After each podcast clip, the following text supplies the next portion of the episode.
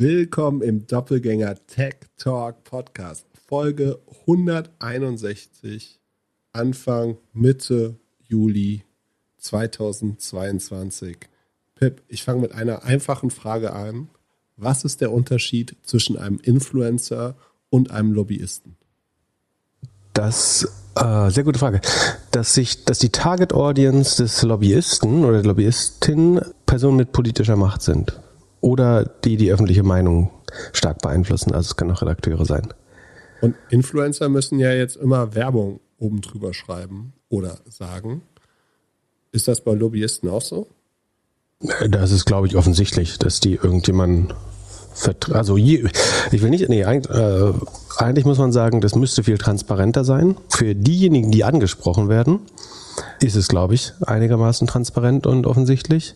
Äh, das Problem ist, dass es für die restliche Öffentlichkeit ähm, und die, die Bürger nicht transparent ist, äh, was da passiert, ganz oft zumindest.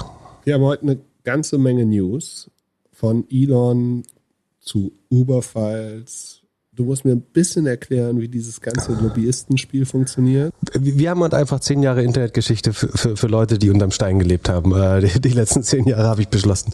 Äh, bei, bei äh, der Recherche zur Sendung heute sagen, bin ich auf viele lustige Anekdoten aus den letzten zehn Jahren gestoßen, auf jeden Fall. Du siehst so aus, als ob du heute überhaupt nicht draußen gewesen wärst. Ich war heute tatsächlich, äh, nee, wie soll ich schon draußen gewesen sein? Ich sitze hier seit morgens und bereite den Podcast vor und habe gestern schon angefangen sogar. Also Geschichten aus dem Rapid Hole könnte man die Folge auch nennen. Mhm. Dann lass mal durchstarten. Du hattest Twitter-Aktien, hast vielleicht noch ein paar, hast gedacht, die Transaktion geht durch. Ich meinte von Anfang an, ich glaube, das funktioniert nicht so ganz. Jetzt, natürlich wieder kurz nachdem wir am Freitag aufgenommen haben, hat Elon mit seinen Anwälten verkündet, Twitter, ich bin doch nicht dabei. Und eigentlich alles auf die Bots geschoben, oder? Oder dass es nicht genug Informationen über die Bots gibt und dass sie irgendwie nicht genug Infos geliefert haben. Genau, ich, also in meinem Hauptdepot habe ich keine Twitter-Position mehr inzwischen, sondern die musste ich äh, aus Liquiditätsgründen äh, aus, auflösen. Das war opportun, äh, das damit zu tun. Äh, ich habe aber noch in meinem Longshort äh, Mini-Depot Depot oder Portfolio ähm, eine kleine Position, wo ich immer noch Twitter Long bin. Natürlich sieht das gerade jetzt nicht äh, besser aus dadurch. Disclaimer. Es handelt sich hierbei nicht um Anlageberatung. Man sollte aufgrund des Gehörten keine Kauf- und Verkaufsentscheidungen zu Aktien und anderen Wertpapieren treffen. Die beiden Podcast-Hosts können die Risikodisposition der HörerInnen nicht einschätzen. Es besteht zudem immer das Risiko eines Totalverlusts.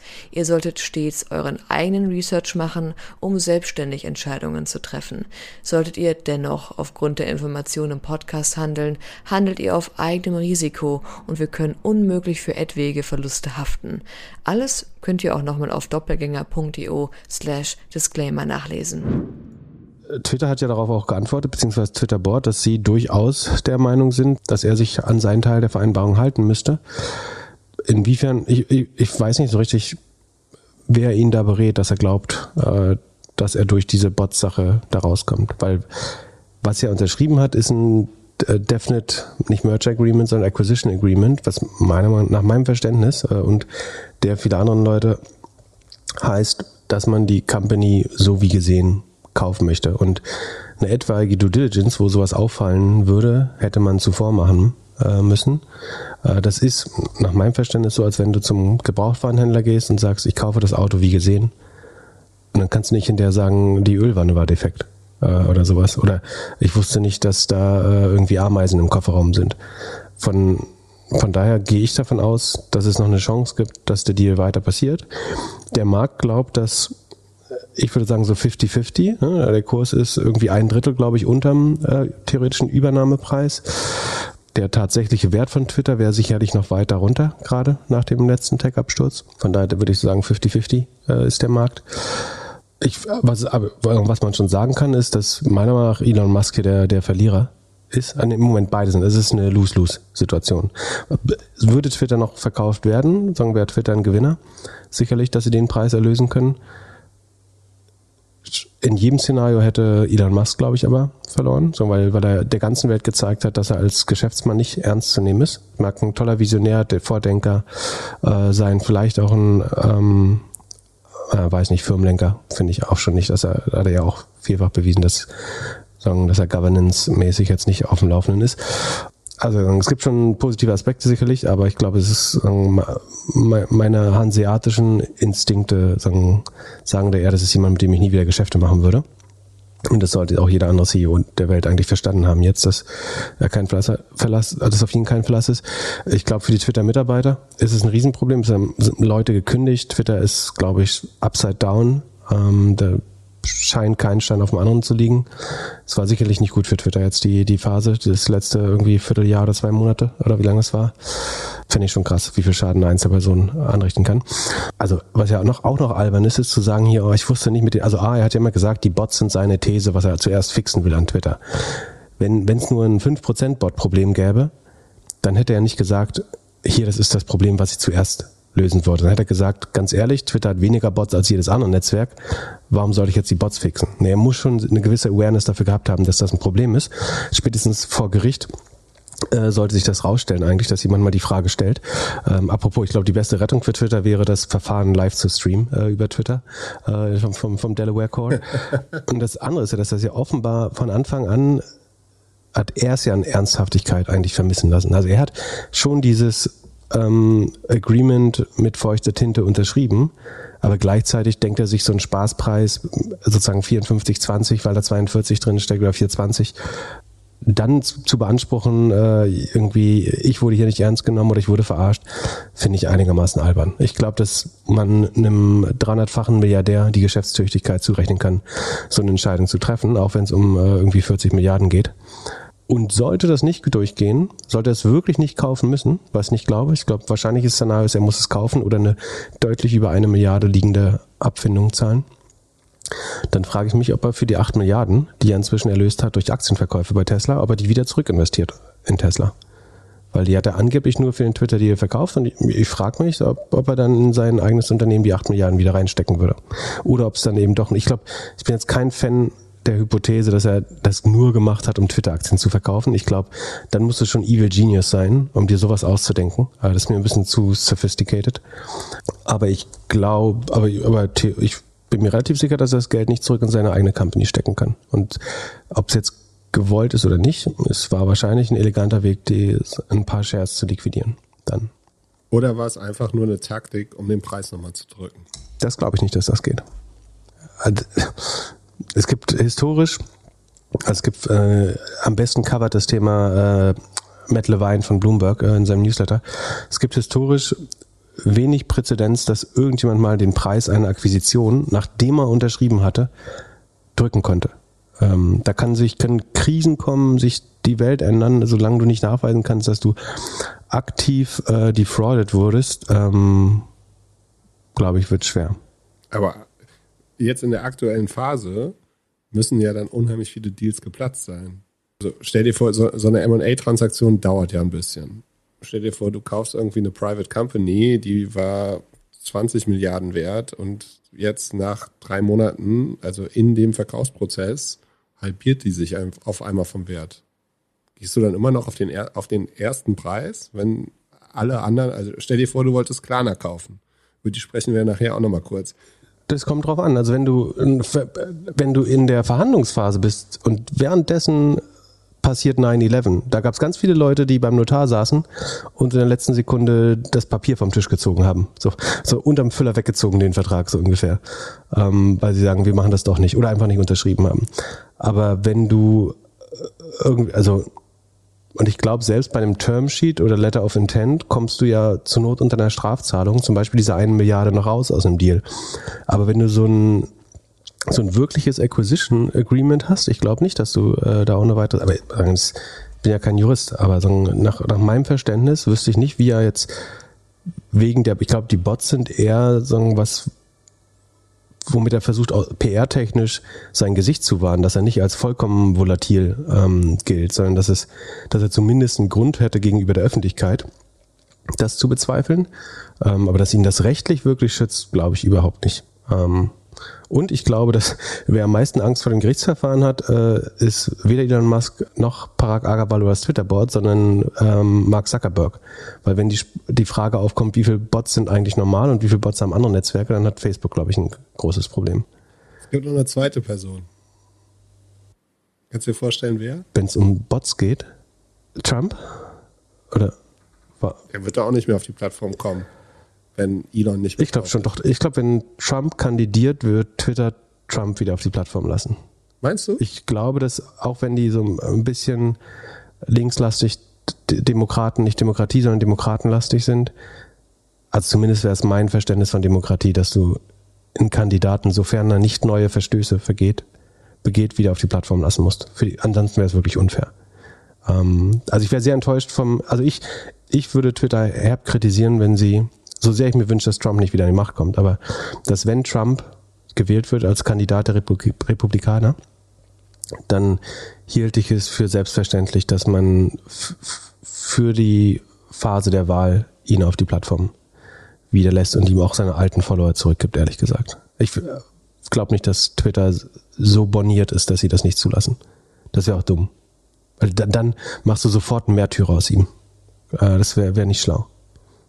So, so undemokratisch sind die auch nicht, glaube ich. Wenn ich der neue CEO von Twitter gewesen wäre, wäre ich ja so pisst, dass ich einfach Elon runtergeworfen hätte. Was hättest du als mein Advisor gemacht? Hättest du gesagt, Philipp, lass ihn weiter drauf? Ähm, die Frage ist, was ist der Vorteil? Der Nachteil wäre, das sieht aus wie billige Rache, was äh, nie ein guter Look ist, glaube ich. Weiterer Nachteil ist erhöht das Risiko, dass er tatsächlich ein Konkurrenzprodukt baut. Das wiederum würde ich ihm zutrauen, dass er nicht, dass er da eine Erfolgsgarantie hätte, aber das Risiko muss man nicht äh, von sich aus erhöhen. Ich sehe eigentlich keinen Vorteil, ihn davon runterzuschmeißen, ehrlich gesagt. Außer Retaliation und das ist ein eher armes Motiv, also. Oder? Aber, aber ein richtiges Konkurrenzprodukt kann er doch jetzt eigentlich auch nicht mehr bauen, weil er alles gesehen hat. Er hat ja Zugang zu allem gehabt und jetzt einen Konkurrenten zu bauen, ja. Die Frage ist, ob er sich irgendwas davon angeguckt hat, aber ähm, wäre auch schlechter Stil. Aber es scheint mir nicht, dass.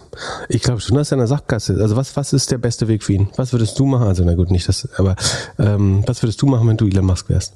Ja, ich würde gucken, dass ich mich so schnell wie, wie möglich mit denen einige. Äh, nee, aber, nee, nee, Moment. Äh, du, die Einigung gibt's schon. Es bedarf da keine Einigung.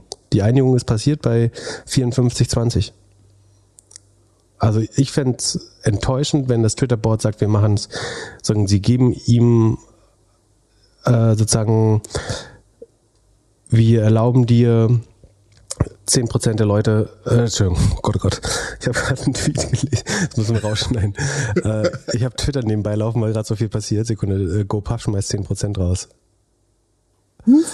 Okay, bitte, wir können es auch drin lassen, aber okay, also ich war gerade abgelenkt, deswegen habe ich auf einmal auf 10% geschwungen, weil ich gelesen habe, dass GoPuff weitere 10% der Mitarbeiter, fast 1500 Employees sind, rausschmeißt.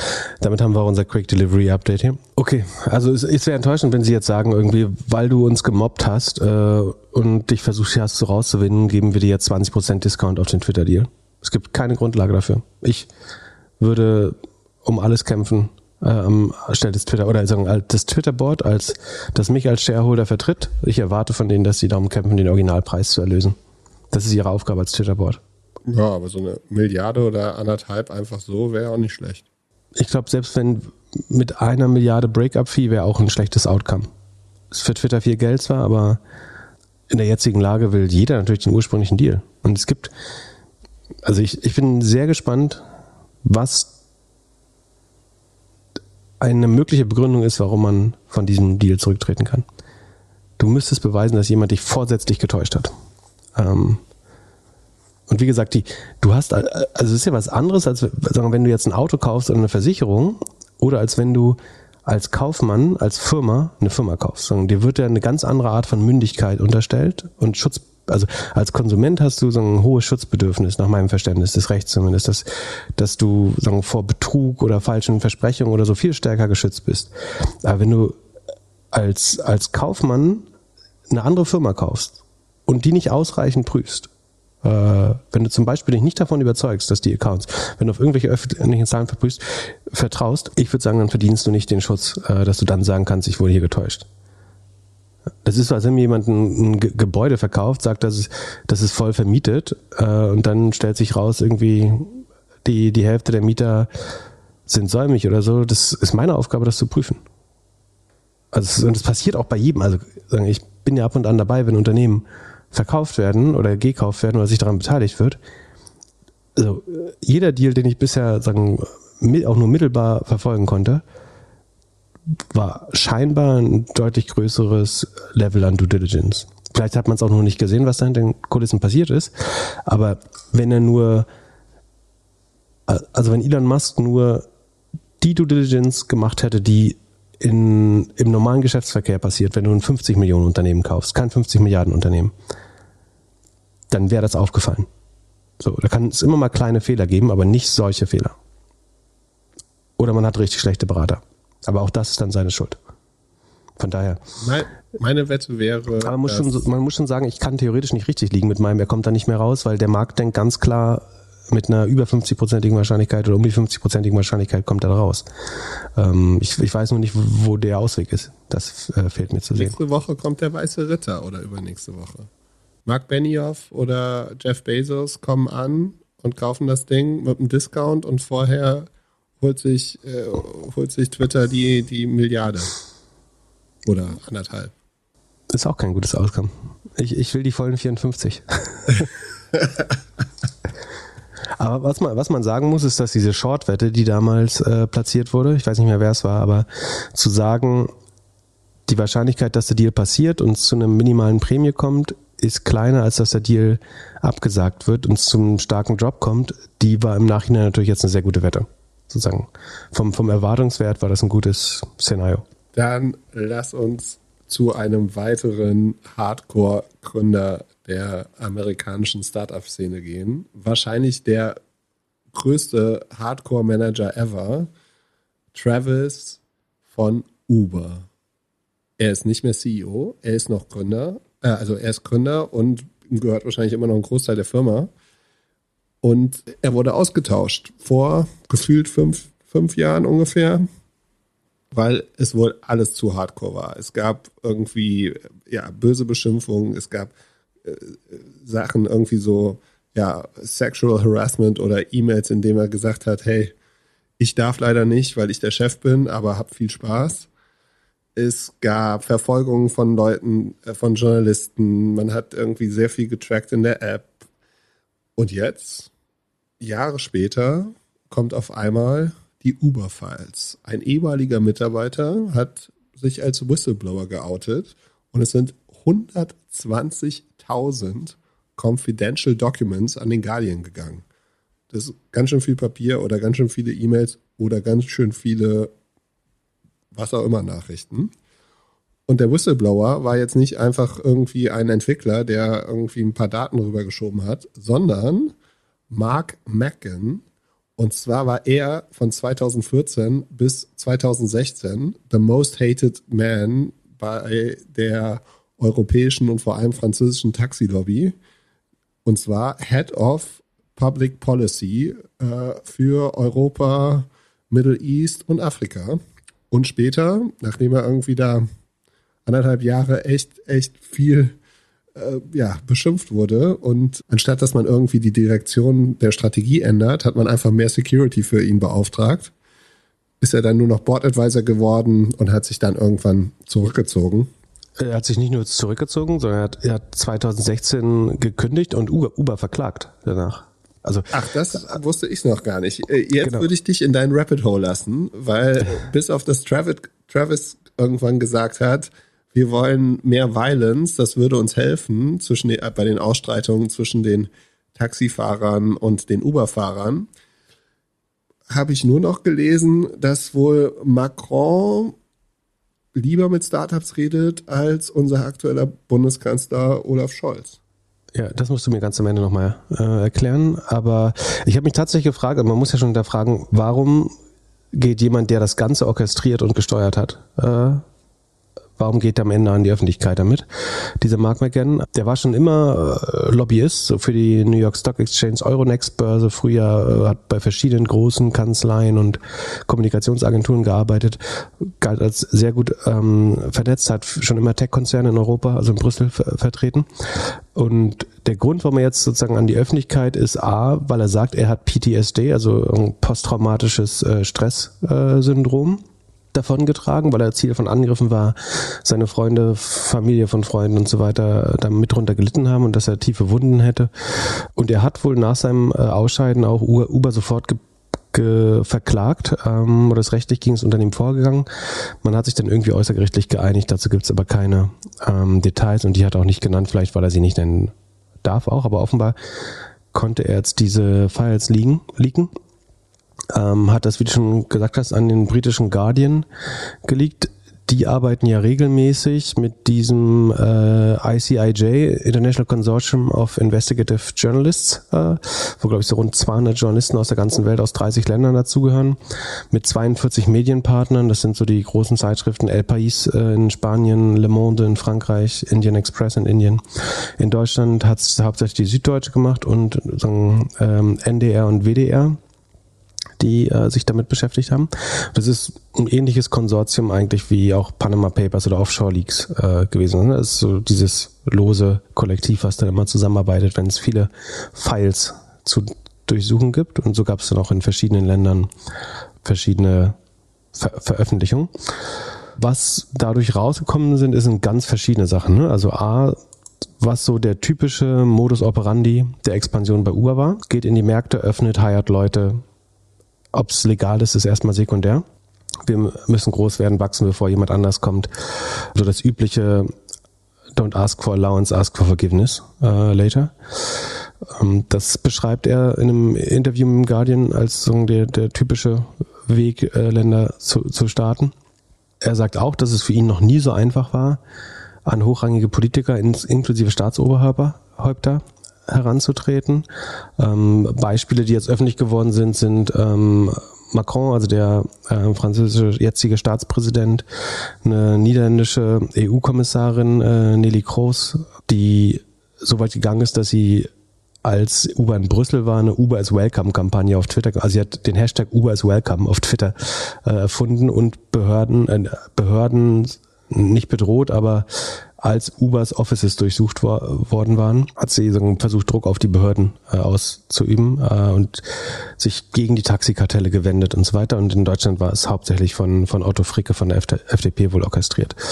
Ähm, Genau. Das ist übrigens auch spannend bei dem Raiding der Büros. Das ist, äh, hat Uber wohl so einen sogenannten Kill Switch benutzt, ein Programm, was Casper und ich weiß nicht mehr, wie das zweite hieß, aber ähm, eins hieß Casper, sozusagen, womit man sofort die, die Datenverbindung zur Zentrale, äh, also die internen Netzwerke letztlich äh, unterbinden kann und eventuell auch Daten löschen, nehme ich an, sozusagen um die das zu erlangende Beweismaterial maxi, also zu, zu minimieren. Äh, eigentlich. Was die Manager dann sagen, sorry, äh, wir können aktuell nicht ins Netzwerk, tut uns genau. leid und in Amerika schlafen leider genau. gerade alle, deswegen äh, ihr müsst nächste Woche nochmal kommen.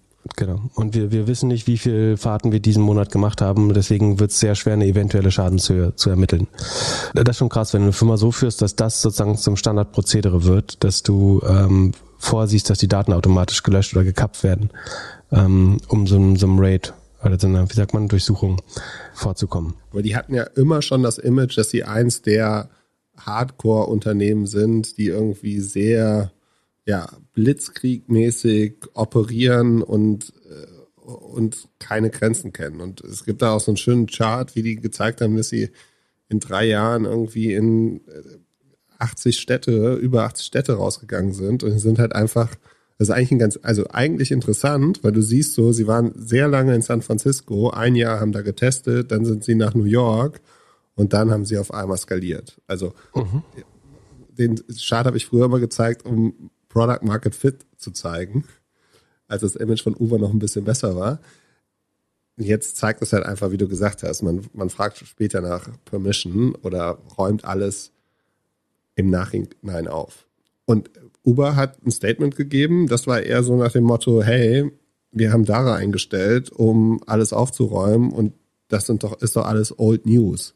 Genau, das muss man schon sagen. Ne? Das beschreibt die Vorgänge 2014 bis 17 ungefähr in der Zeit. Also, sollen wir das Thema abschließen oder nimmst du uns noch ein bisschen in deine Vergangenheit mit? Ja, wir, wir können ja mal anfangen sozusagen mit dem, was in Deutschland eigentlich passiert ist. Also äh, da, da gilt jetzt als erwiesen oder die Beschuldigung ist, äh, also aus den Dokumenten ist hervorgegangen, dass sozusagen derjenige, der das hauptsächlich getrieben hat für Uber, äh, ein FDP mit äh, sozusagen Funktionär namens Otto Fricke war. Äh, irgendwo in Neuss ist, glaube ich, der Wahlkreis. Der war von äh, 2005 bis 2013 Mitglied des Bundestages oder Abgeordneter und ist seit 2017 äh, auch jetzt wieder äh, im Bundestag. Aber in der Zwischenzeit war er eben mal ähm, nicht im Bundestag und hat direkt quasi angefangen als Lobbyist zu arbeiten. Ähm, be beziehungsweise ab 2014 hat er bei der Con Consulting Communications Firma CNC äh, AG angefangen. Das steht für Communications Networking AG.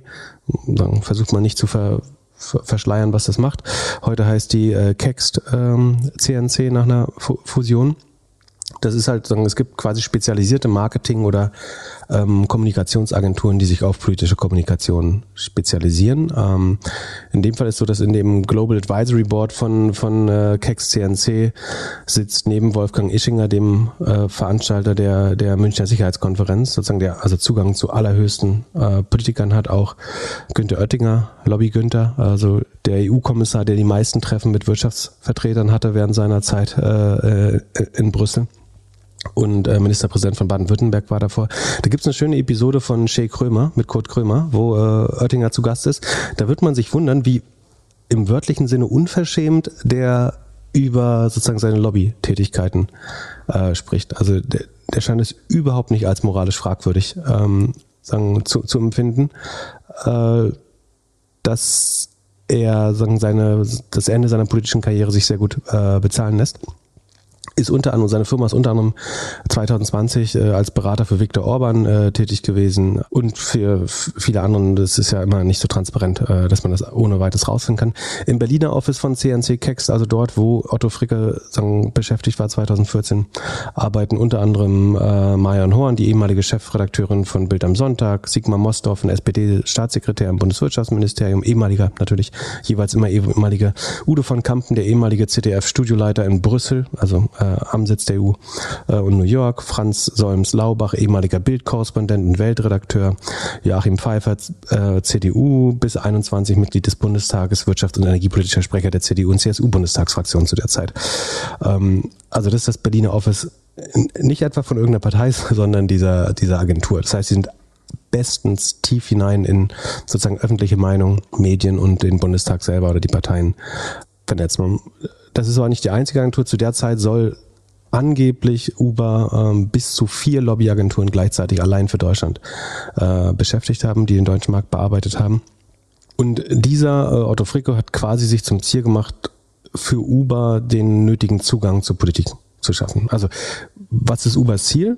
Äh, ganz einfach gesagt, dieses Modell ist ja in fast jedem Land der Welt unabhängig gewesen, weil Taxi, Kartelle, Monopole, wie auch immer, geschützt waren und es bedarf in der Regel Legalisierung, Gesetzesänderung, um das ähm, Deregulierung, um das Modell möglich zu machen. Und dementsprechend muss man auf die Politik zugehen.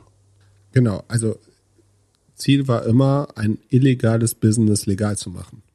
Genau. Man hat es gestartet in der Illegalität, Illegalität und es ging dann darum, einerseits der Bevölkerung klarzumachen, dass das hier gar nicht so schlimm ist und dass äh, die Taxis doch die Abzocker sind und äh, sagen die das Personenbeförderungsgesetz in Deutschland oder was auch immer das lokale Gesetz war, was dafür sagen zuständig war, derart zu liberalisieren, da, dass jeder Mensch mit dem Auto Fahrer werden könnte. Sondern das wäre das Traum-Szenario für Uber sicherlich gewesen, würde ich vermuten. Ich fühle mich als Deutscher relativ sicher. Ich meine, in Deutschland im, Vergleich zu Frankreich funktioniert Uber ja nicht wirklich.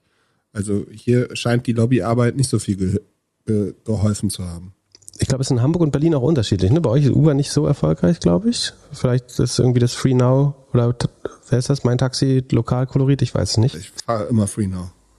Ja, also es ist noch relativ reguliert äh, hier in Deutschland. Auch das wird dann wiederum nach meinem persönlichen Eindruck umgangen, indem so Mietwagenbetriebe irgendwelche Leute unter komischen Bedingungen beschäftigen. Würde jetzt zu weit führen, das noch zu beleuchten, aber ich glaube nicht, dass es alles so abläuft, wie das äh, gedacht ist vom Gesetz gerade.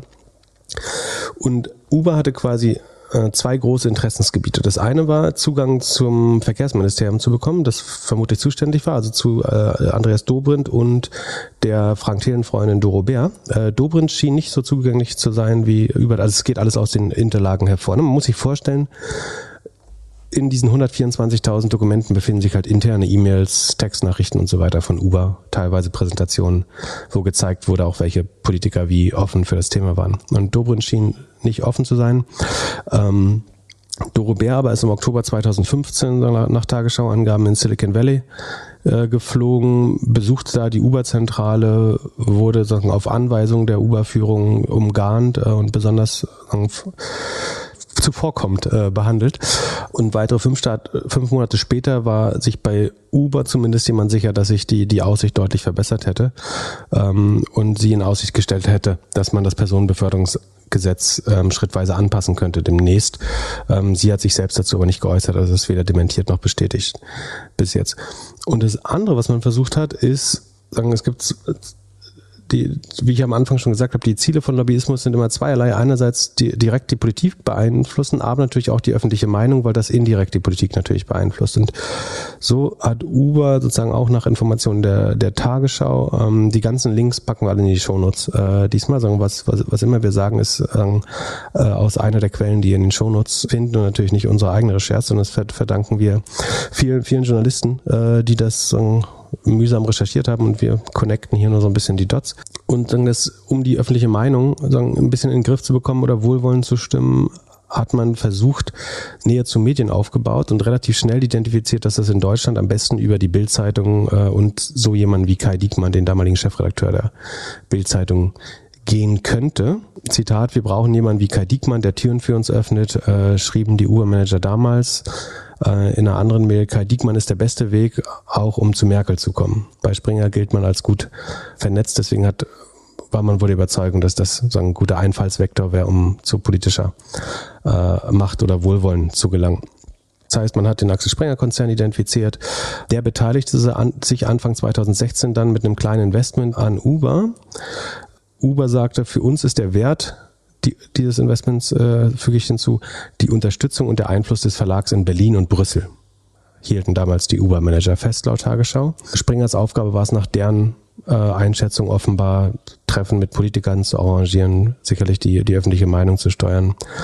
Um, und als Beispiel nannte Springer äh, wohl sozusagen den Weltwirtschaftssummit, den sie selber veranstalten, sozusagen von der Zeitung Welt. Und in dem Jahr 2016 ähm, hat Axel Springer auch die, die Investorenkonferenz NOAA in Berlin im Tempodrom äh, mitveranstaltet, wo 300, äh, 3000 Investoren und Startups in der Regel zusammenkommen. Weiß nicht, warst du mal auf einer NOAA, ja, ne? Ja, doch, in London, glaube ich, irgendwann. Genau, in äh, Dingsbums Gardens da ist so das Main Event, würde ich sagen. Neben der Super Return für LPs und VCs ist für VCs und Startups, glaube ich, die sagen die nur das eins der, der großen Events. Und da hat man dann Springer als Co Co, ich weiß nicht, ob sie Veranstalter waren oder Medienpartner oder was auch immer, aber es hieß Axel Springer Noah nach meinem Verständnis. Ähm, unter anderem Diekmann, Kellenik und Dieter Zetscher, den Daimler-Chef damals, äh, auf eine Bühne gebracht. Äh, Diekmann hat das Interview gemacht. Genau, das war 2006. Ah, da war doch das große Announcement. Wurde da nicht announced, dass sie 100.000 S-Klassen haben wollen? S-Klassen? Ja. Kann sein. Oder autonome S-Klassen äh, sogar. Äh, bei, bei, S denke ich äh, an was anderes bei der NOAA 2016. Und zwar war das auch die NOAA, wo es ein kleines Skandälchen gab, äh, nämlich dass auf der Party abends ähm, mehr oder weniger unaufgefordert, das will niemand äh, sagen, wie das wirklich war, aber eine dreistellige Anzahl Escorts angeblich ähm, erschienen ist auf der Party. Also man muss sich vorstellen, die NOAA war damals noch mehr als heute, also aber heute ist nicht so viel anders. Eine Konferenz, wo natürlich 90 Prozent der Besucher männlich waren äh, und damit abends auf der Party. Ich glaube, es war im Spindler und Klatt damals, wenn ich mich nicht irre. Damit da nicht so wenig los ist, gibt es einerseits das Gerücht und dem Vernehmen nach war es so, dass sagen, Springer weibliche Mitarbeiter äh, sagen, ihn sagen mal nahegelegt hat, äh, dass man da auch noch einen Drink nehmen könnte heute Abend.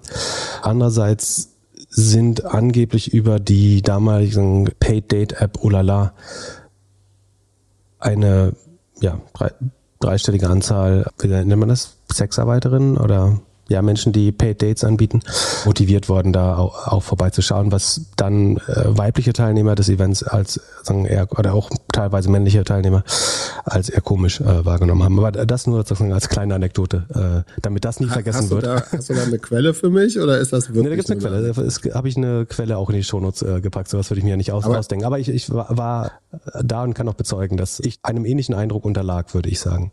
Aber das war jetzt nicht diese Gründerveranstaltung, wo man Sushi irgendwie von Menschen essen konnte. Das war was anderes. Da. Nee, gibt's sowas auch in Berlin? Da war ich wiederum nicht zu Gast. Da schicke ich dir später den Artikel, wenn ich den noch finde.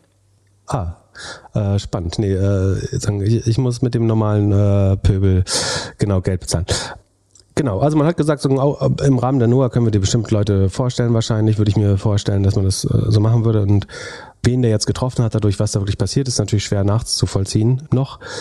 Aber spannend ist, dass dann äh, nicht mal ein Jahr später, 2017, Kai Diekmann auf einmal sagen, seinen Posten niederlegt oder niederlegen musste als äh, Bild-Chefredakteur und just darauf äh, anfing, als Berater bei Uber zu arbeiten, im sogenannten Public Policy Advisory Board. Ähm, Uber hat zum Spiegel damals gesagt, das ist jetzt nicht eine Lobbyvertretung, sondern eher ein interner Feedback-Kanal. Äh, also in, diesem, in diesem internen Feedback-Kanal, äh, sozusagen, wo man sich Feedback geholt hat, nicht bei Kunden, nicht bei Taxifahrern, äh, nicht bei irgendwelchen äh, Tech-Leuten, sondern da saß unter anderem Nelly Kroos, diese niederländische EU-Kommissarin für Digitales, ein Ex-US-Verkehrsminister, ein Mitglied der Saudi-Familie und eben Kai, Kai Diekmann. Kann jetzt jeder sich selber überlegen, ob das eher Feedback-Kanal oder äh, doch eine Art Lobbygremium war. Heute macht Kai Diekmann ja mit Philipp Jessen, dem Ex-Stern-Redakteur, und Michael Mrons, der wiederum der Ex-Partner von Guido Westerwelle ist, Gott hab ihn selig, die Agentur Story Machine, die nicht viel über Kunden redet, aber auch in der, im weitesten Sinne der Kommunikationsbranche arbeitet, würde ich sagen. Die Gäste scheinen immer noch ähm, bunt schillernd zu sein. Äh, unter anderem berät man oder hat zu einem Zeitpunkt Ursula von der Leyen bei der Kommunikationsstrategie beraten. Ähm, ein Sprecher von Story Machine hat gesagt, dass sagen, ein Beratervertrag mit Ursula von der Leyen abgeschlossen wurde. Ah, nee, es war ein Sprecher von Ursula von der Leyen, Entschuldigung. Der hat gesagt, der Beratervertrag wurde abgeschlossen, um ihre Konten bei Online-Diensten wie Twitter einzurichten. Also wenn es dafür Beraterverträge gäbe, dafür wäre ich auch offen und ich mache das bestimmt günstiger als Kai Diekmann. Ähm, also wenn jemand einen Twitter-Account aufmachen will, das bieten wir ja auch als äh, Serviceleistung an für für, für weniger Geld. Aber wir haben nicht so gute Kontakte, muss man dazu sagen. Genau, gerüchteweise sollen auch Veronika Ferris, äh, Ferris oder Carsten Maschmeyer sozusagen da äh, sollen versucht haben, sagen, ihr, ihr Image äh, aufzubessern mit den äh, Dienstleistungen so richtig überprüfbar wurde es leider nicht, ob, ob der Verschwiegenheit von Story Machine. Story Machine ist durch die Heinsberg-Studie zu zu sagen, zweifelhafter Berühmtheit gelangen, wo man Henrik Streeck da, hat, dabei begleitet hat, festzustellen, dass man ja Corona löckern konnte, weil in Heinsberg das alles ganz gut lief mit der natürlichen Durchseuchung. Das ist dann nicht so gut gealtert und war, war auch ein bisschen komisch. Äh, ist bis heute nicht so richtig klar, wer das finanziert hat, diese Studie. Ähm, das klingt so ein bisschen wirtschaftsnah. Die Signa Holding ähm, gehört angeblich zu den Kunden, die wollten in Berlin-Neukölln oder Kreuzberg oder Neukölln, ja, auf jeden Fall das Karstadt am Hermannplatz kaufen kaufen. Da gab es schlechte Stimmung. Da hat Story Machine versucht, die, die Stimmung per Twitter und Online-Kommunikation zu verbessern. Hinter Signa steht, wie man weiß, René Benko, der wiederum scheint ein guter Freund des Hauses Axel Springer zu sein. Im, äh, es gibt einen Springer Manager im Aufsichtsrat von Galeria Karstadt Kaufhof, keine Ahnung, wie es gerade heißt, und so weiter. Und äh, sie waren irgendwie für Vonovia tätig, anscheinend für BAT, also British American Tobacco, die Firma hinter Lucky Strike, Palmal. Als RWE den Hambacher Forst hat ähm, säubern lassen, hat man versucht, die hässlichen Bilder von äh, das Gegenteil von Ray, keine Ahnung, äh, sagen die, die ausgetriebenen Baumhausbewohner. Äh, das hat man versucht einzufangen. Und da, das Spannendste ist, dass 2019, als Rezo, der YouTuber, das Video gemacht hat, die Zerstörung der CDU, haben gegenüber der Zeit, also diese die Informationen, die sagen jetzt, äh, die ich eben genannt habe, sagen, sind größtenteils von der Zeit recherchiert worden. Und die Zeit ist der Überzeugung, dass, es, dass sie mehrere Anwesende getroffen hat, die von einem Meeting berichten, in dem nach der Zerstörung der CDU, also diesem Rezo-Video, der äh, Phil Jessen, der einer der Geschäftsführer der Story Machine, bei der C beim CDU-Vorstand vorstellig wurde und die Dienstleistung der Story Machine gepitcht haben und mit einem Vertrag nach Hause gegangen ist. Also die eine scheinbare auch Lobbyagentur, hat damals quasi die regierende Partei äh, in, in, in Deutschland äh, vertreten. Ähm, sonst schien ich, also sie scheinen schon ganz gut äh, vernetzt gewesen zu sein. Genau. Und sagen, was auch noch besonders war, wahrscheinlich nicht besonders in Deutschland, aber sagen, erwähnenswert, dass Uber unter anderem erwogen hat, Privatdetektive anzuheuern, um Verantwortliche im Taxidachverband ähm, zu beschatten und den Vorständen dieser, dieser Branchenvereinigung der Taxiunternehmen zu, die zu diffamieren oder irgendwie Dinge rauszufinden, die ehrenrührig sein könnten bei denen. Soweit Fragen? Und welche anderen äh, Lobby-Sachen hast du so aus den letzten zehn Jahren noch ausgepackt? Ähm, nee, wir bleiben bei Uber noch. Ähm, also es gibt ja, ich interessiere mich ja schon sehr für das Thema aus äh, verschiedensten Gründen, aber ähm, es gibt sagen ja direktes Lobbying, das ist irgendwie, ich schick jemanden, ähm, der Begriff Lobbying kommt, weil früher die Leute sagen in der Lobby der Parlamente saßen und versucht haben, die Leute abzufangen und mit denen zu sprechen. Ne? Und es gibt auch heute, natürlich hat jeder Verband, jede, es gibt ja auch Lobbyismus zum Beispiel für den ADFC. Ne? Also der Verband der Fahrradfahrer ist letztlich auch eine Lobbyvereinigung.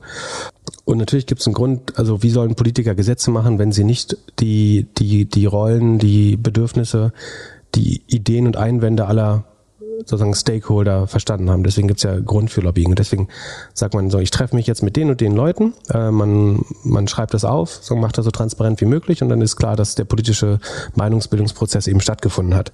Das ist soweit auch okay. Aber dann gibt es eben so indirektes Lobbying und eine Art davon ist zum Beispiel auch, also neben dem, was in Frankreich passiert ist, dass man einfach viele Treffen gar nicht angemeldet hat. Äh, ich weiß nicht, inwiefern das in Deutschland der Fall war, aber prinzipiell gehört es nicht nur zum guten Ton, sondern ich glaube, es ist auch eine Verpflichtung, solche Treffen ähm, anzumelden.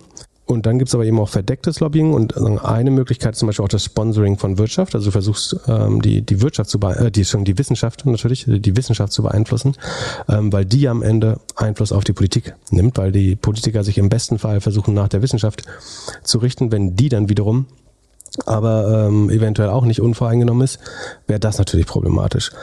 Da hat sich jetzt herausgestellt, dass Uber in Deutschland auf die Dienste von Professor Dr. Justus Haukapp äh, zurückgegriffen hat.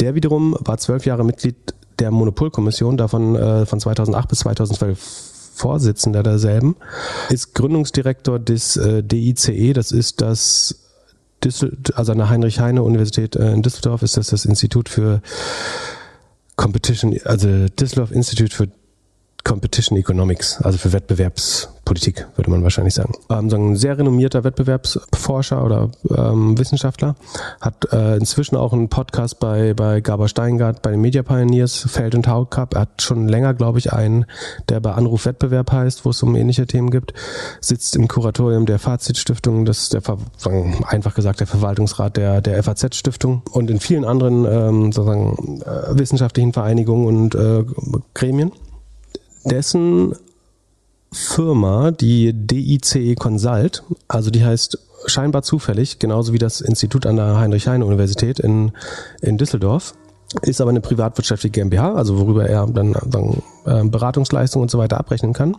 Und es gab, Uber hat eine Studie beauftragt bei der sagen, DICE Consult GmbH und der DIW Econ, das ist das gleiche nur am Institut der deutschen Wirtschaft oder Deutschen Institut für Wirtschaft. Dort hat man quasi eine Studie beauftragt, um sich mal anzuschauen. Natürlich wohl wissend, dass Herr Hauptkapp prinzipiell jemand ist, der, ich will nicht sagen für Schrankenlosen, aber für für sehr freien Wettbewerb mit, mit niedrigen Schranken, weniger, wenig Regulierung ist in der Regel. Zumindest ist er in der Vergangenheit dadurch aufgefallen, dass er jetzt kein Regulierungsfanatiker ist.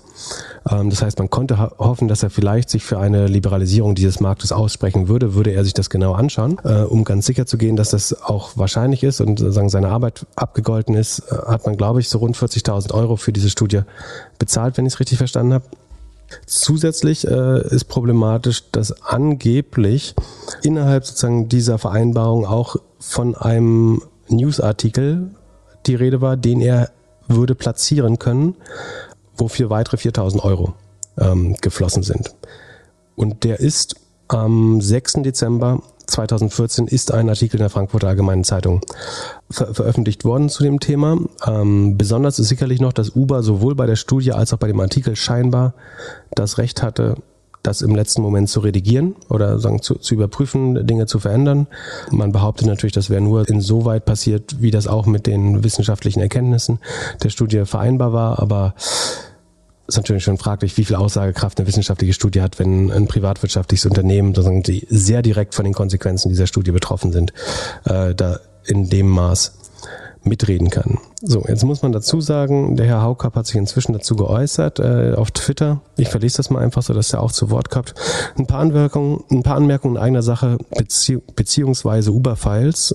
Es ist richtig, dass ich an der Erstellung an einer Studie im Auftrag von Uber beteiligt war, gemeinsam mit Mitarbeitern und Mitarbeiterinnen von DICE Consult und DIW Econ. Das sind diese beiden privatwirtschaftlichen Firmen, die den Universitätsinstituten dem Namen nach äh, nahestehen. Und das ist natürlich gewollt welche die Konsumvorteile einer Liberalisierung des Taximarkts analysieren sollte. Der Vertrag zu dieser Studie wurde von Dice Consult, DW Econ und Uber am 19.12., also Dezember 2014 unterzeichnet. Wann immer die Studie Gegenstand einer Veröffentlichung oder Präsentation war, wurde sie klar und deutlich als Studie im Auftrag von Uber gekennzeichnet. Sämtliche Editor editorischen Änderungsvorschläge von Uber im Zusammenhang mit der Studie werden, wurden nur berücksichtigt, wenn sie von allen Studienautoren mitgetragen werden konnten. Also die Menschen, die dafür bezahlt wurden. Ähm, den, den Link gibt's auch zu dem Twitter, gibt's natürlich auch in den Shownotes, wer das nochmal in Ruhe selber nachlesen will. Und mit den Ergebnissen der Studie in Einklang standen. Der FAZ-Artikel vom 6.12.2014 in Klammern die Taxipreise freigeben, berichtet eins zu eins die Inhalte des Hauptgutachtens der Monopolkommissions, der ich bis zum Sommer 2014 angehörte, also bis kurz vor diesem oder bis im Sommer des gleichen Jahres. Ähm, das lässt sich zweifelsfrei durch einen direkten Vergleich des FAZ-Artikels mit dem Gutachten äh, nachweisen, bla bla. Die Monopolkommission hatte sich im Sommer 2004 für die Freigabe der Taxipreise und andere Deregulierungsmaßnahmen ausgesprochen. Vertreter von Uber kontaktierten mich erst im Oktober des letzten Jahres und fragten, ob man die Vorteile einer Liberalisierung für den Verbraucher auch quantifizieren könnte. Der Vertrag zwischen Dice Consult, DW Econ und Uber vom 19. 19.12. beinhaltete neben der Studie auch das Abfassen eines begleitenden Presseartikels. Abgerechnet wurde im März 2015 dann ein Newsletter-Artikel. Wir konnten heute nicht mehr rekonstruieren, was dieser Newsletter-Beitrag war. Der FAZ-Beitrag kann es aber nicht gewesen sein und es gibt auch keinen Zusammenhang zwischen den genannten FAZ-Artikel von 2014 und meiner Mitgliedschaft im Kuratorium von Fazit, der Fazit-Stiftung. Hier stoppen wir mal kurz. Also spannende finde ich die Formulierung abgerechnet wurde im 2005 dann ein Newsletter-Artikel. Er hat nicht gesagt, beauftragt wurde ein Newsletter-Artikel, sondern dass man das kann es genauso heißen, sagen, ich habe einen Artikel für die FAZ geschrieben, also das ist jetzt eine Unterstellung von mir, aber was er sagt, ist abgerechnet, also auf der Rechnung stand ein Newsletter-Artikel, den irgendwie niemand finden kann anscheinend äh, und sich niemand dran erinnern kann, weder Uber noch, ähm, die, also die FAZ sagt, sie sagen, hat zu dem Vorgang noch keine Informationen, möchte das tendenziell natürlich ausschließen wahrscheinlich. Uber findet die Newsletter anscheinend nicht und Herr Haukapp weiß auch nicht, was Inhalt dieses Newsletters war.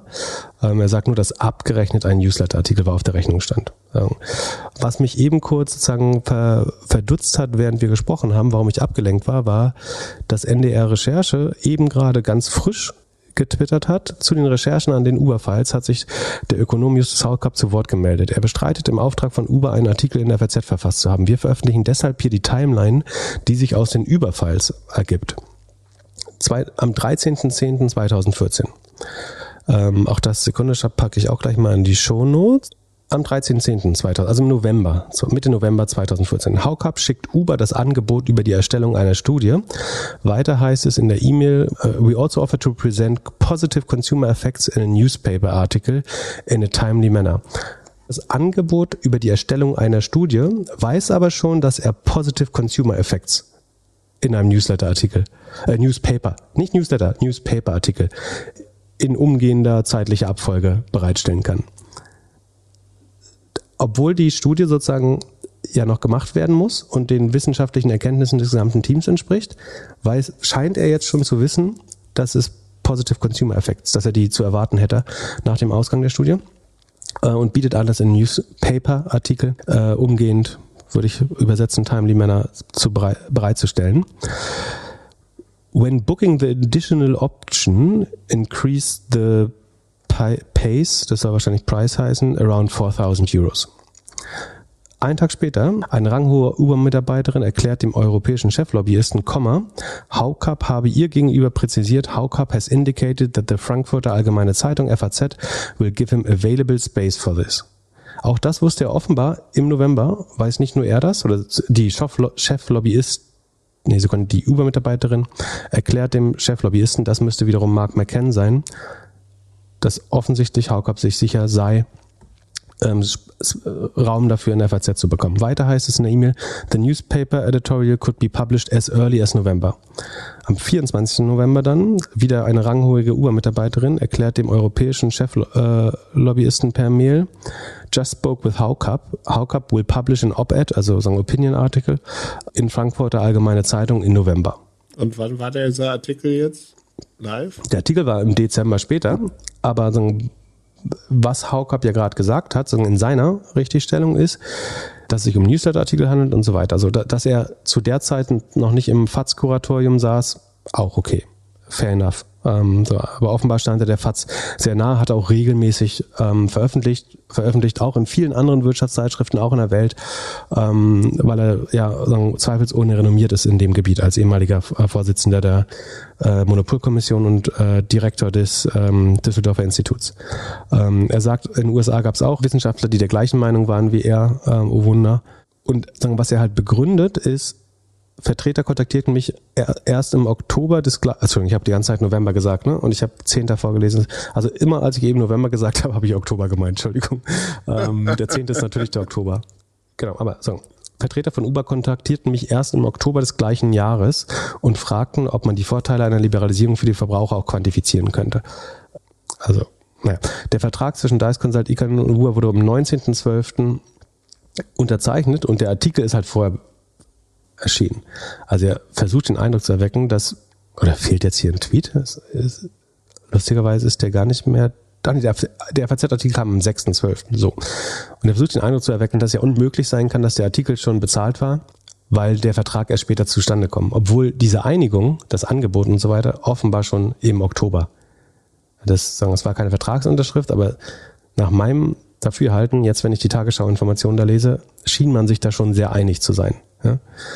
Sowohl über den Ausgang der Studie als auch den, den, den Artikel. Und zuletzt schreibt Justus Outcup in seinem Twitter-Thread hier noch, ähm, genau, PS, Alan Kruger und Judd Kramer in den USA sind ähnlicher Meinung. PPS, ich bin aktuell an der amerikanischen Westküste plus neun Stunden und gehe jetzt schlafen. Die amerikanische Westküste scheint ja auch eher seine wettbewerbspolitische Heimat zu sein. Scheint mir, deswegen ist er da bestimmt ganz richtig. Vielleicht macht er auch gerade wieder eine Tour durchs Uberoffice, ich weiß es nicht.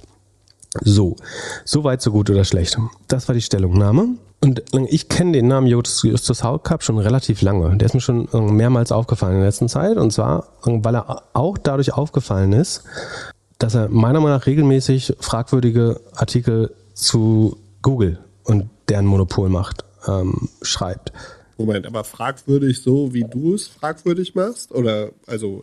Nach meiner ganz persönlichen Einschätzung. Ähm, also sagen, ich scheine da wettbewerbspolitisch wissenschaftlich eine andere Einschätzung zu haben. So, er ist ja natürlich sagen viel fundierter, er ist viel ähm, viel qualifizierter, sowas zu bewerten. Aber zu sagen, ich, ich kann dir mal vorlesen, was, was er äh, immer mal wieder zu Google geschrieben hat, unter anderem in der FAZ und woanders. Und du sagst mir dann, ob das deiner Meinung nach gut gealtert ist.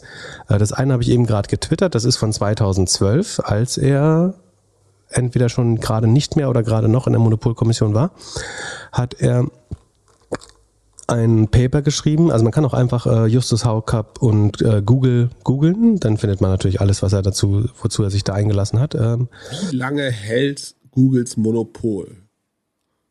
2012. Genau, das ist er. Also 2000, 2012 hat er gesagt, wie lange hält Googles Monopol noch? Was die Auffassung von Herrn Haukapp ist, und das ist ja nicht absurd, aber dass sozusagen der Wettbewerb bei digitalen Unternehmen so groß ist, dass es vollkommen oder dass es wahrscheinlich ist, dass auch ein Google irgendwann vom nächsten Google disruptiert wird.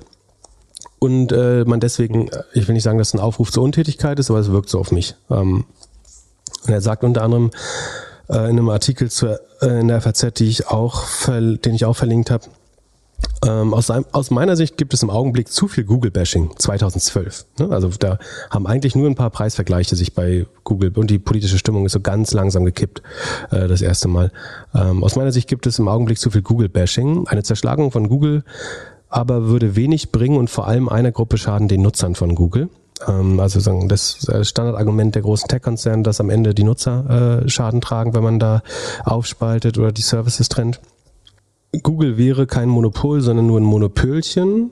Ich weiß nicht, wie viel mehr als 95 Prozent Marktanteil man haben muss, um Monopölchen äh, zu sein. In den USA ist es pro forma immer ein bisschen weniger, weil Bing da noch eine kleine Rolle spielt. Aber es ist, ähm, wenn man in vermittelte E-Commerce-Umsätze schaut, dann ist Bing auch nicht bei den 30 Prozent oder was da mal erzählt wird, sondern deutlich niedriger. Auch in den USA würde dir ein E-Commerce-Shop sagen, dass unter den Suchmaschinen wahrscheinlich 85 bis 90 Prozent der Umsätze von Google kommen, äh, wenn nicht mehr. Also wird Haucap auch für, von Google bezahlt dann? Das weiß ich nicht. Äh, Im Internet gäbe es jedoch ein ständiges Auf und Ab von Unternehmen, so Haucap. Die neuen Unternehmen haben immer eine Zeit lang eine gewisse Marktmacht, bis wieder neue kommen und sie ablösen. So, wie gesagt, 2012 hat er es erstmal in Frage gestellt. Eine Dekade später hat Google den gleichen oder höheren Marktanteil eigentlich. Und was er versucht, was, Google auch selber gerne behauptet, ist, dass sie den, den also ein, ein Trick, wenn du ein Monopol, Monopol hast, ist, du erweiterst den Markt immer so weit, dass du kein Monopol hast. Also Amazon sagt zum Beispiel, wir haben nur ein Prozent des weltweiten Retail-Markts. Ähm, weil es ja noch Offline-Retail gibt, weil wir in China gar nicht sind, ähm, weil wir in Nordkorea gar nichts verkaufen, äh, im Iran gar nichts verkaufen, deswegen haben wir nur ein Prozent des weltweiten ähm, Retail-Markts, ähm, obwohl sie wahrscheinlich äh, bald 50 Prozent E-Commerce-Anteil in einzelnen Ländern haben. Ähm, und Haukapp sagt dann bei Google zum Beispiel, dass es gibt ja einen Markt für Suche außerhalb von Google, dass du Hotels zum Beispiel bei HRS suchst, Bücher bei Amazon suchst und so weiter. Und das müsste man dann abrechnen dann wäre der Marktanteil nicht so groß und deswegen ist Google nur ein Monopölchen.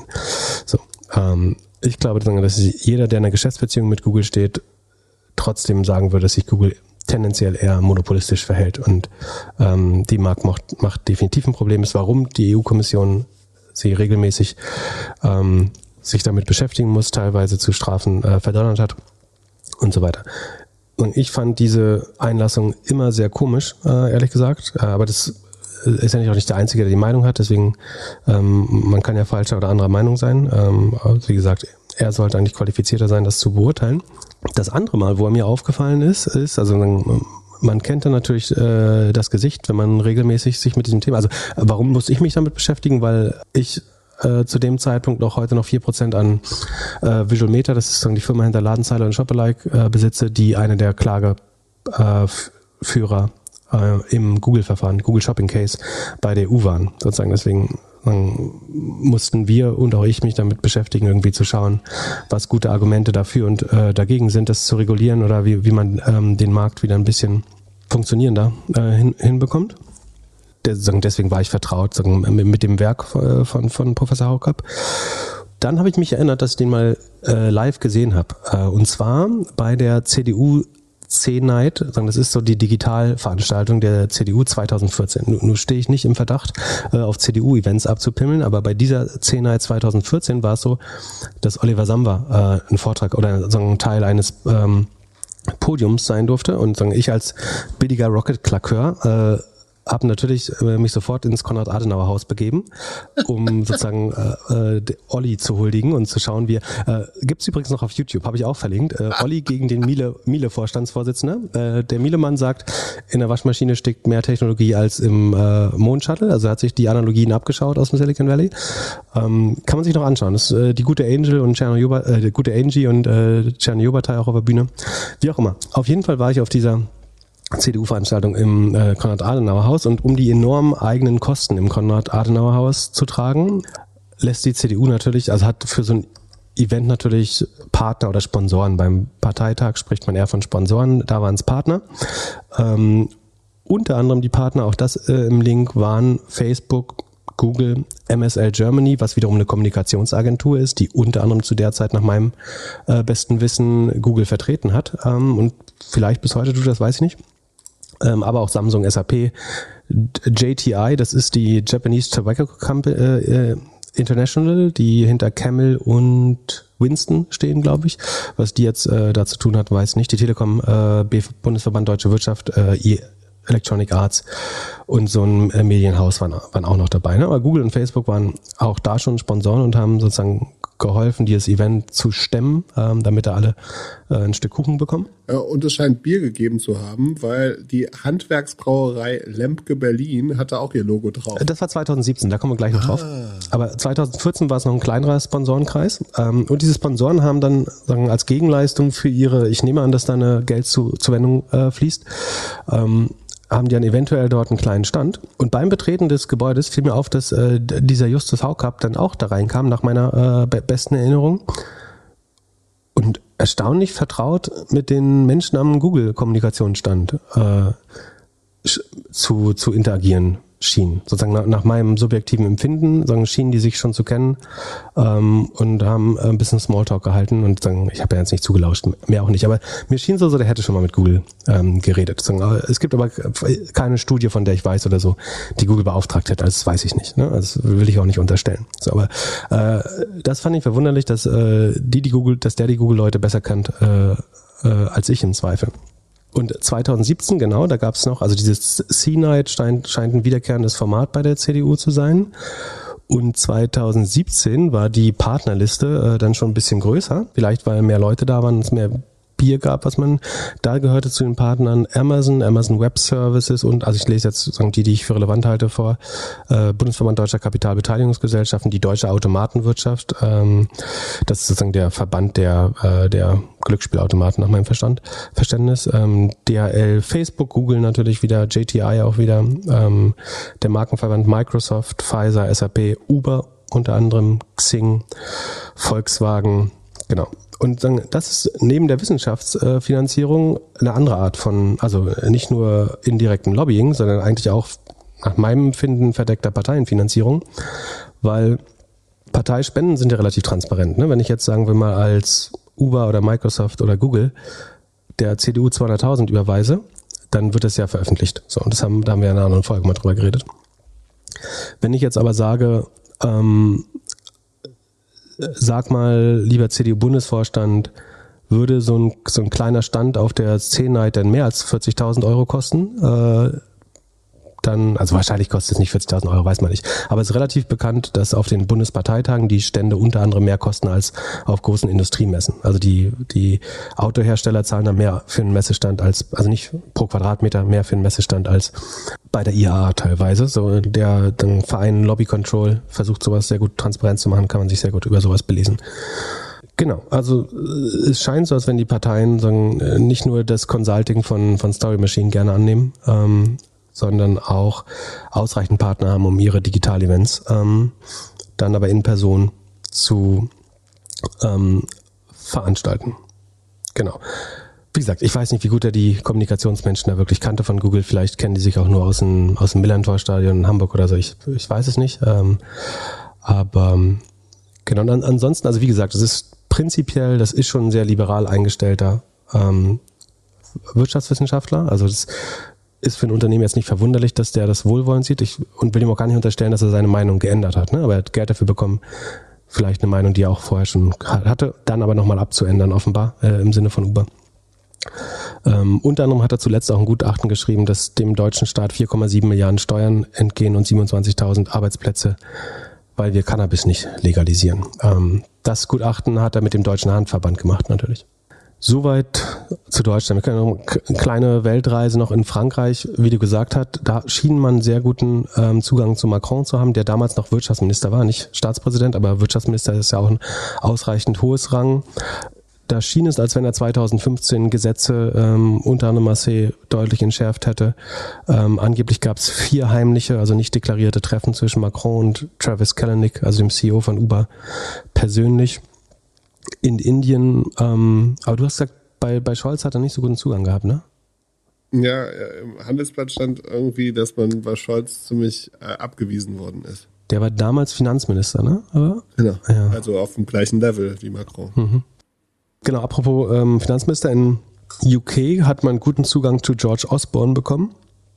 Der ist Chancellor, das heißt aber nicht Kanzler, so, Kanzler, sondern ist eher mit einem Kämmerer ähm, oder Treasurer zu vergleichen. Das ist der dritthöchste Rang, im, äh, dritthöchste Posten im Kabinett nach dem Vize-Premier. Ähm, wieso ist man immer an die Finanzleute gegangen? Ist das, hat man denen gesagt, dass die Einnahmen machen, also dass die Geld verdienen darüber in den Ländern oder in den Städten? Ich glaube, man hat versucht, ähm, die Verkehrs- Wirtschafts- und Finanzminister zu erreichen. Es gab ja auch immer die Frage, sozusagen, wie muss das besteuert werden? Also in Indien zum Beispiel äh, konzentriert sich ein Großteil der Recherchen jetzt auf die Umgehung von äh, Steuerregelungen. Also dass man, dass Uber gesagt hat, unsere Steuern sind in äh, USA fällig und wir zahlen hier keine lokalen Steuern.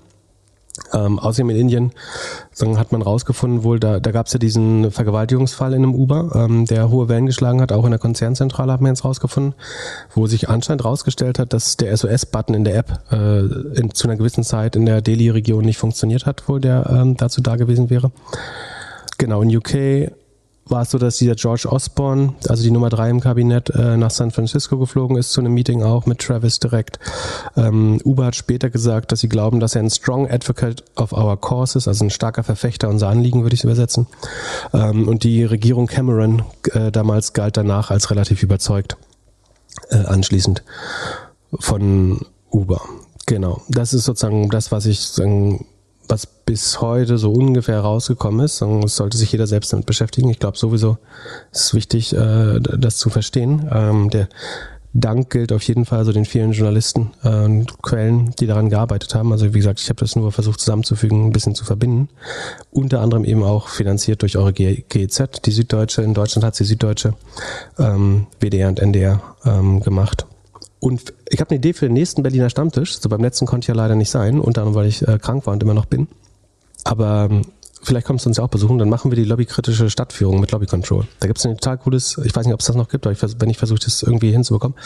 Ähm, da gibt es quasi am Wochenende so eine Stadtführung, wo man durchs Regierungsviertel, was ja gleichzeitig sozusagen auch viele schöne Orte sind in äh, Berlin, geführt wird und sich ein bisschen erklären lassen kann, was Interessenverbände äh, in der unmittelbaren Umgebung ähm, der Macht in Berlin so ähm, veranstalten und danach kann man ja immer noch in, in Biergarten im Zollparkhof gehen oder so. Ich habe mich bei der ganzen Nummer noch zwei Sachen gefragt. Die erste, was ist überhaupt mit Airbnb? Also, die haben ja ein ähnliches Modell, was eigentlich überall oder vermehrt Grauzone illegal war. Aber da hat Springer nicht investiert, oder? Doch, da ist Springer seit 2012 drin. Das war glaube ich, mit einer der ersten Sachen, in die sie im Valley reingegangen sind. Na nu? Wird es da auch irgendwelche Files geben? Der einzige Unterschied ist, sie sind die Netten, sie sind nicht so aggressiv, sie sind vom Management wesentlich netter und äh, ja, und man hat wahrscheinlich nicht so eine, so eine krasse Blitz-Scale-Attitude. Aber policy-mäßig müssen die doch auch ziemlich gut sein. Sie erhalten das Image besser aufrecht, würde ich sagen die, die machen das natürlich alles viel smoother, aber wenn du als Merkmal sagst, du expandierst mit einem Modell am Rande oder in der Illegalität in Märkte, egal ob, egal ob, trifft das doch Airbnb genauso, oder? Ja. Auf oder war, da, wurde es, wurde, war die Gesetzesänderung, dass es reguliert wurde in Deutschland? War es, war es, war es sozusagen als Default erlaubt oder Default verboten? Es das war verboten, glaube ich. Wurde es also verboten wir waren oder ja war beide es verboten? damals dabei, aber es war immer Grauzone. Ja, genau. Naja. Ähm. Und dann letzte Frage. In Discord hat jemand gepostet, dass am Flughafen auf Sylt während der Hochzeit unseres Finanzministers unheimlich viele Privatjets waren.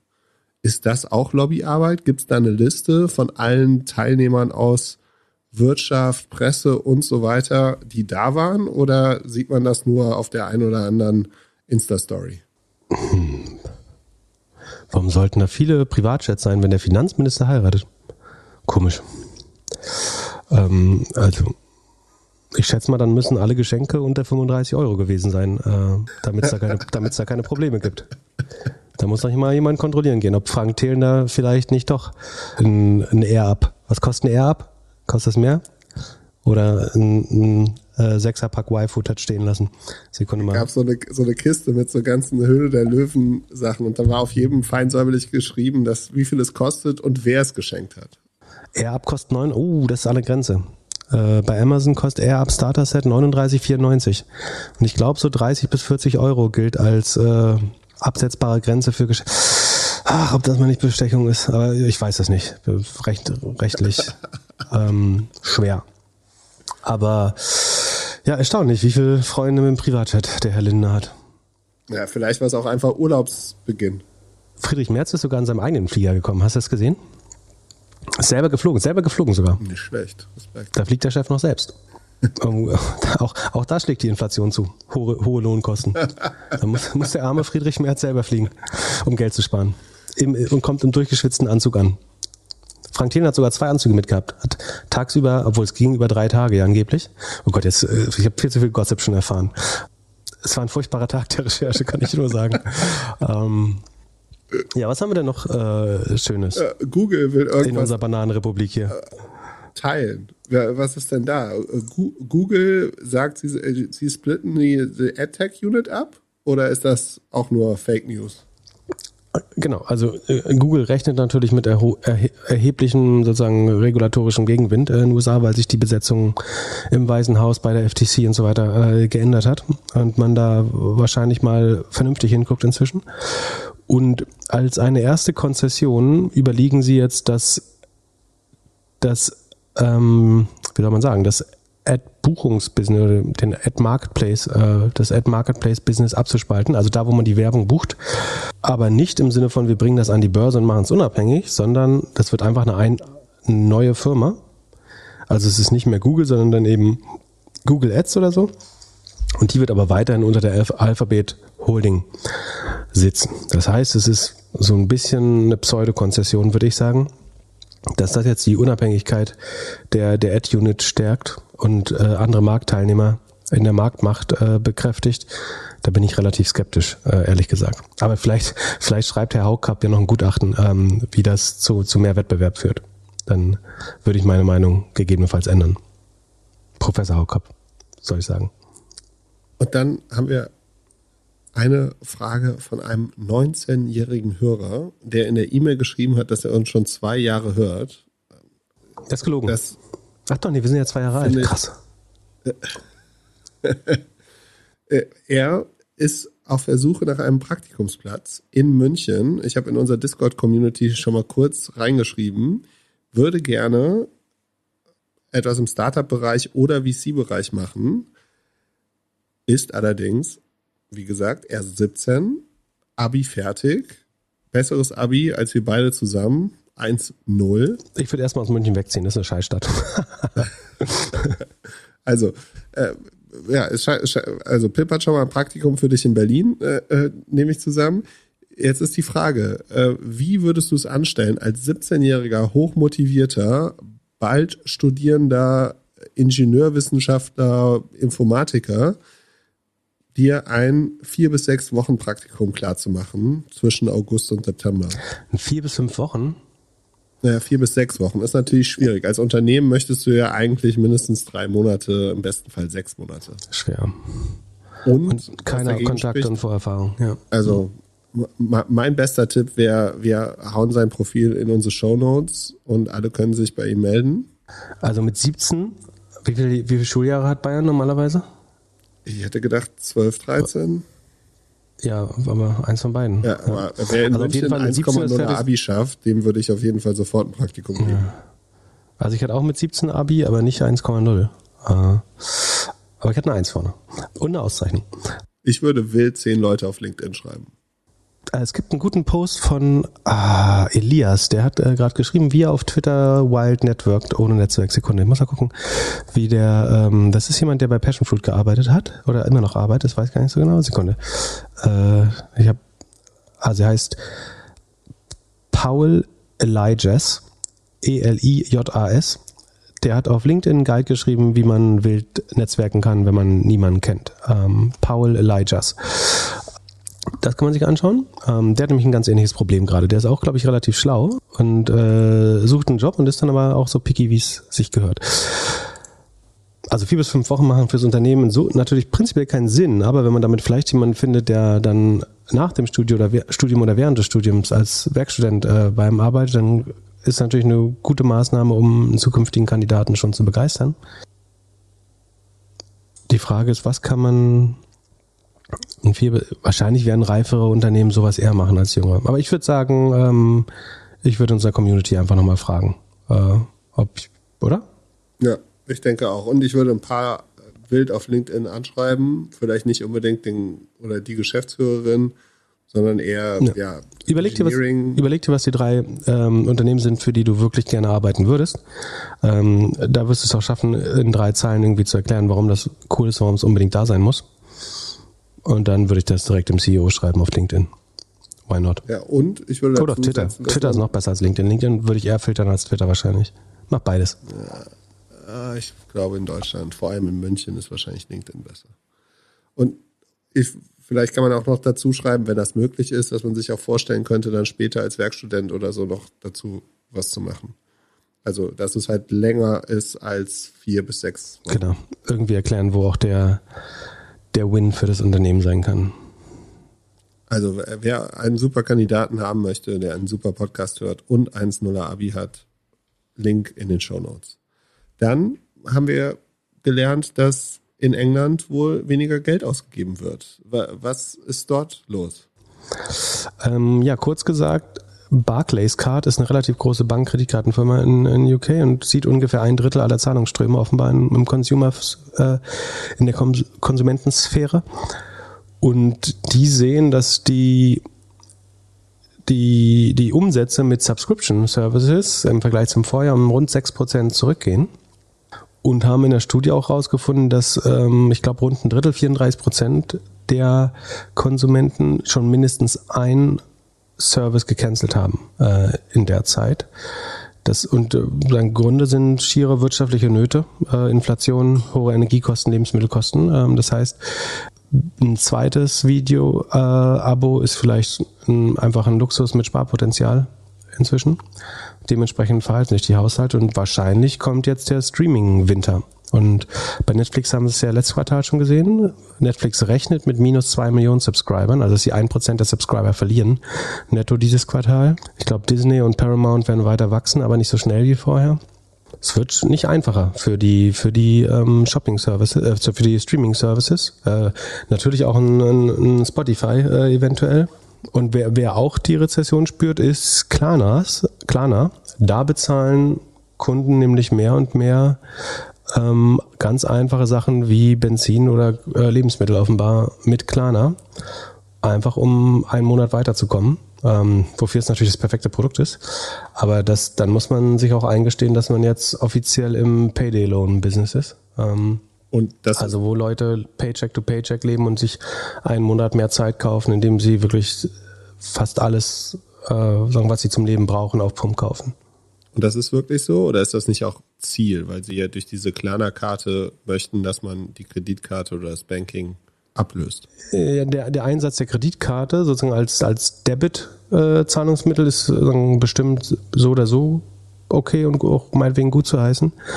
Ähm, das aber auf Pump zu tun, äh, weiß ich nicht, ob das so schlau ist. Also du kannst es halt genau einmal machen. Warum nicht? Aber es verändert nichts an der an deiner wirtschaftlichen Lage äh, letztlich. Ähm, und die Frage ist eben, wenn du dann Verzug, wenn du dadurch in Verzug gerätst und weitere Kosten auf dich zukommen, ähm, so eine Mahngebühr ist halt auch schon Mittagessen. Also nicht so einfach. Trotzdem hat Klarnas jetzt endlich geschafft, äh, seine Runde zusammenzupacken äh, zu, zu bekommen. Äh, sie scheinen 800 Millionen geraced zu haben auf einer 6,65 Milliarden ähm, Bewertung jetzt hauptsächlich äh, aus bestehenden Investoren. Und damit kann es jetzt erstmal weitergehen. Das müsste nach meinen Berechnungen so zwei, drei Quartale mehr Luft geben. Und ähm, wobei beim Cashflow waren sie ja 750 Millionen im Q1 im Minus. Da müssen wir jetzt nochmal drauf gucken im Q2, ähm, wie viel Geld sie da durchbringen. Ähm, aber ewig wird auch das Geld nicht reichen, glaube ich. Aber der, der CEO gibt sich sehr optimistisch auf Twitter und ähm, findet das alles eher komisch, dass sein Business nicht mehr so viel wert ist. Ja, was denkst du, wie lange hat er daran drum gelegt, überlegt, an dem Tweet? Ja, ich glaube nicht, dass ich glaube, hat er sich auch sparen. Also vielleicht ist für die Mitarbeiter Motivation, ich weiß es nicht, aber also er, er schreibt so, äh, also er gibt sich so ein bisschen, wie soll man sagen, überrascht, äh, dass die, die Valuation so niedrig ist, obwohl es dem Business ja angeblich besser geht als je zuvor. Aber die Wahrheit ist auch, warum glaubt er, dass äh, Affirm ist nur noch 5 Milliarden wert? Warum glaubt er, er soll Mehrwert, sehr, Mehrwert sein als Affirm bei ähnlichen Umsätzen und langsamerem Wachstum? Affirm wächst, glaube ich, über 50 Prozent, Klarna keine 20 Prozent. So, in welcher Welt wäre diese Firma mehr wert? Das verstehe ich nicht. Also, ähm, keine Ahnung, wo er die Berechtigung sieht. Das ist sein, sein gutes Recht, da optimistisch zu sein natürlich. Oder seine Verpflichtung auch. Ähm, ich glaube das nicht. Und ich glaube, dass bis Mitte August noch weitere Mitarbeiter gehen müssen. Aber da kann ich falsch liegen. Das, ich würde da auch gern falsch liegen. Da bin ich bei dir und sein Image wird sich ändern. Also das äh, Twitter-Foto, in dem er einen Spagat macht im Smoking, das wird geändert gegen einen sehr seriösen Blick. Und der wird jetzt einfach voll auf Profitability gehen. Ja, also, wir sind jetzt alle Wartime-CEOs. Genau. Es hat alles angefangen, als Tobi von Shopify seine Mütze abgelegt hat. Ab dem Zeitpunkt. Da war Krieg. Da jetzt, jetzt man ernst. von, wie, wie, heißt es, Wartime und Peacetime CEO? Genau. Aber ein, ein äh, Goldilocks Sunnytime CEO gibt es noch, und zwar Julian Teiker von WeFox hat für WeFox eine Upround äh, von drei Milliarden auf viereinhalb Milliarden äh, hingelegt. Also WeFox hat nochmal 400 Millionen auf viereinhalb Milliarden äh, geraced. Das ist wiederum äh, 50 Prozent über der letzten Runde. Dein Take? Kannst du mir erklären, Hast, was benutzt WeFox, WeFox macht oder machst du das nächste Woche? ich glaube, niemand kann einem erklären, was WeFox macht. Ähm, also äh, ist schon ganz cool, sozusagen in den Zeiten nochmal Geld zu raisen können, wobei es gibt da eine Fremdkapitalkomponente anscheinend und es ist Mubadala, also der äh, Staatsfonds, ähm, der äh, Emi Sekunde, Emirate. Äh, ich vergesse mal, welches das ist. Ähm, es ist, glaube ich, Abu Dhabi. Ähm, und das ist insofern gut, weil es äh, alle anderen, genau, Abu Dhabi, ähm, das blockt dann auch die Staatsfonds der anderen Emirate. Äh, wo war das? Genau, also das ist jetzt nicht das smartest Money, was er da eingesammelt hat, äh, glaube ich, sondern es ist äh, nach äh, Crunchbase Information ist es Sekunde in der Series, es ist die Series D. Außerdem dabei ist Horizon Ventures, das ist Li Ka-shing, ein chinesisch, Li Ka-shing, chinesischstämmiger reichster Einwohner Hongkongs, ähm, ein Industriemagnat, 30 Milliarden schwer, der mit seinem Venture da investiert hat. Die Altinvestoren ziehen teilweise mit ähm, und es kommt äh, auch Geld von OMAS dazu, das ist wieder so ein äh, kanadischer Pension Fund, Ontario, Ontario Municipal Employees Retirement System. Ähm, die haben damals auch die Series B Extension gemacht. Und was auffällt ist, dass die letzten Runden ist mein Eindruck, dass Horizon Ventures, also Li Ka-shing, Mubadala und ähm, Target Global, da, also die waren alle bei den Runden davor schon dabei und scheinen sich so ein bisschen den, den Ring rumzugeben, wer den Lead macht. Aber dass jetzt wirklich nochmal ein großer neuer Investor als Lead-Investor reinkommt, habe ich da jetzt nicht rausgelesen, ehrlich gesagt. So, das heißt, man könnte jetzt böse sagen, die marken da gegenseitig ihr Investment äh, hoch und sagen, wer der mutigste ist, äh, dann, das Ding ist ja, das Besondere beim Private-Markt ist, an der Börse hast du Supply-Demand ähm, Angebot und Nachfrage bestimmen den Preis. Und der Kurs, der sich an der Börse ergibt, ist die, ist der Durchschnittskurs äh, sozusagen oder der, der, ja, der den Demand und Supply ausreichend abbildet. Während es im Private-Markt ja so ist, dass es ist so ein bisschen, als gäbe es keine Verkäufer. Das heißt, der, der das höchste Gebot abgeben zu bereit, äh, zu abgeben, abzugeben bereit ist, macht den Kurs letztlich. So. Ähm, jetzt also fairerweise muss man sagen, da investieren jetzt noch drei, vier Parteien mit oder ein paar mehr. Ähm, aber letztlich haben die sich halt darauf geeinigt, dass sie sagen, die Firma ist jetzt viereinhalb Milliarden wert. Würde man jetzt ähm, 100 VCs befragen, ist die Firma äh, jetzt viereinhalb Milliarden wert? Würden die vielleicht auch zu einem anderen Ergebnis kommen. So, ne? Aber die, die jetzt teilweise auch schon vorher Vested Interest hatten, haben gesagt, die Firma ist uns jetzt viereinhalb Milliarden wert und darauf legen wir 400 Milliarden rein, von 400 Millionen rein. Von denen wiederum ist aber ein Teil Debt. Also man weiß jetzt gar nicht, oder ich weiß nicht, wie viel jetzt wirklich Equity Funding da reingegangen ist. Was ich komisch finde, ist, warum so ein Modell 1,3 Milliarden Funding gebraucht. Also am Ende verkaufen die Versicherungen irgendwie digital. 1,3 Milliarden ist schon echt viel. Also in Lemonade sind bis heute 500 Milliard Millionen nur reingeflossen äh, und die waren schon an der Börse. Ähm, wie brennt man durch 1,3 Milliarden als Versicherungsbusiness durch? Das kannst du mir äh, beantworten.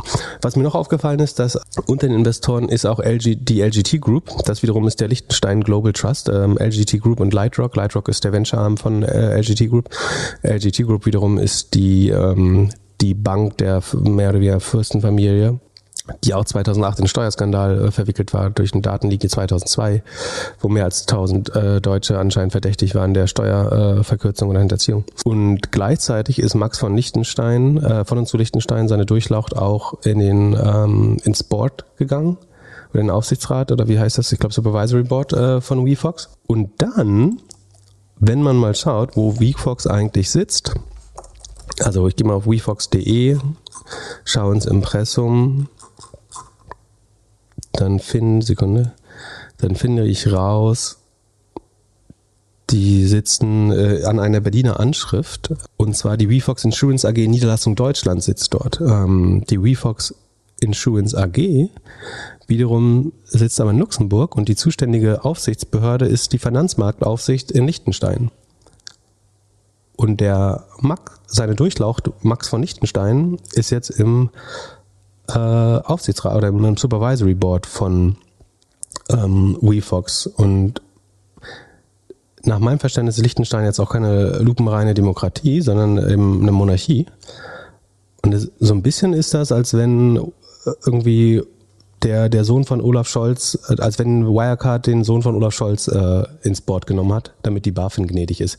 ist also, ein bisschen zugespitzt gesagt. Man kann das schlecht vergleichen, weil es eben also keine, keine ähnlichen Systeme sind, aber also, es gibt auch da eine Finanzmarktaufsicht. Äh, nach meinem Verständnis ist das letztlich alles ultimativ der Fürstenfamilie unterstellt. Ich finde es, also es hat ein bisschen geschmeckt, glaube ich, dass dein Regulator gleichzeitig oder sagen, jemand, der deinem Regulator nahestehen könnte, gleichzeitig in deinem Board ist und Investor ist. Äh, also wer, wer reguliert da eigentlich noch wen, wenn die der Liechtenstein Global Trust selber investiert ist, in der wiederum der, der, der Fürstenfamilie zuzurechnen ist, nach meinem Verständnis, ähm, finde ich ein bisschen kompliziert. Ähm, ich glaube, ich würde keine viereinhalb Milliarden für, für WeFox zahlen, ehrlich gesagt. Ich habe auch mal die Trustpilot und Finanzfluss Reviews angeschaut.